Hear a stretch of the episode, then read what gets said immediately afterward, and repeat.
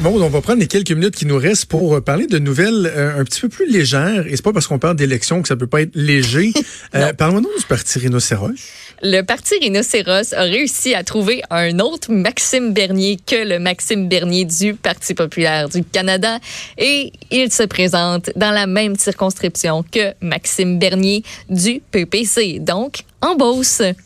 Et son, euh, son slogan, parce que là, eux, ils sont sûrs qu'il y a des gens qui vont se, se mêler, là, puis qui vont voter pour euh, le mauvais Maxime Bernier. C'est un peu ça le but. Euh, donc, euh, son slogan, c'est Prends pas, prends pas de chance, vote pour les deux.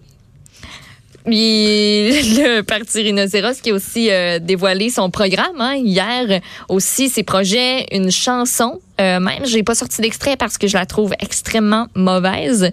Euh, on va acheter un kit Ikea qui va arriver dans des boîtes. Comme ça, on est certain d'avoir aucun dépassement de coût. On parle du troisième lien.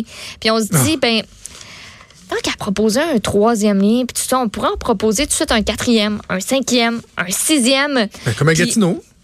Exactement. Puis le troisième lien, là, on s'est dit, bon, on met un budget de 4 milliards. Vu qu'au IKEA, tout est moins cher, ben, on économise 10% Fait que ça fait qu'on a 400 millions de lousses. Ça, c'est le coût d'un centre Vidéotron. Fait qu'au milieu du pont, on va mettre un gros rond-point Ah, avec un centre Vidéotron au milieu. Puis là, il va y avoir des concerts de Metallica au milieu du pont qui s'appellera le pont Metallica. Bon, ils nous prennent vraiment pour des cons. Mais Ouais. pour, pour l'histoire de Maxime Bernier, là, ça peut faire sourire parce que bon, on n'est pas très sympathique à Maxime Bernier et à ses dérapes, mais en même temps, je trouve ça un peu con. D'essayer d'induire sciemment la, la- la- la population en erreur, euh, c'est pas sérieux, mais au niveau de la démocratie, c'est pas, euh, c'est pas top, top, Ben, c'est un petit peu ça le but hein, du Parti Rhinocéros. Dès qu'on va sur, euh, Ouais. sur leur, leur site de campagne, c'est ce qu'on ce qu'on comprend. C'est de faire du, du pas sérieux avec du sérieux. OK. Moi, je te parle de ma nouvelle qui m'a fait sourire. C'est dans le New York Times. OK. Ça se passe euh, à Paris, à Meung-sur-Loire. C'est en 2013, mais ça vient de, de- de- sortir des tribunaux, OK? C'est un ingénieur d'une compagnie de transport. d'une compagnie de transport ferroviaire qui est euh, en voyage pour la job. Et T'es à Paris, tu sais, puis il vient des États-Unis. Il est en voyage pour la job. Et là, il rencontre une femme dans la rue. On dirait que je raconte une joke. rencontre une femme, comprends-tu? Rencontre une femme dans la rue et finalement, assez rapidement, dit Hum, hey, toi, sais-tu, ça te tenterait-tu?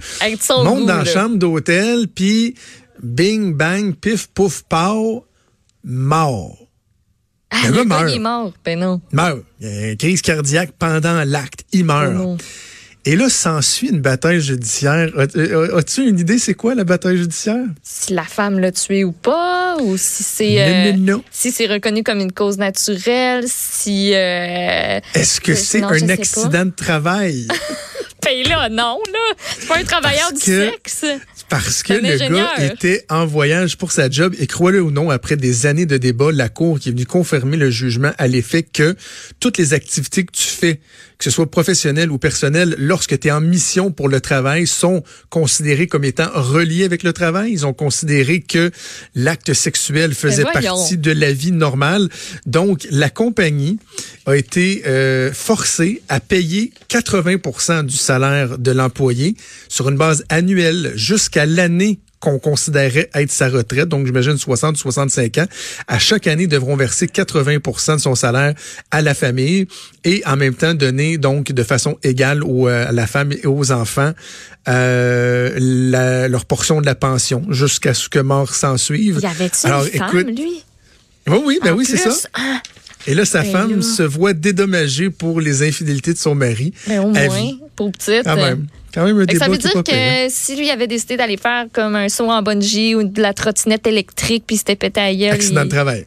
Wow. Donc, l'infidélité Bon qui a été considérée comme un accident de travail, quand même euh, assez intéressant. Vive le droit. Et Maud, c'est déjà tout le temps qui euh, nous reste. Merci à Joanie Henry à la mise en onde, à Mathieu Boulay pour la recherche. On se donne rendez-vous demain à midi. Salut!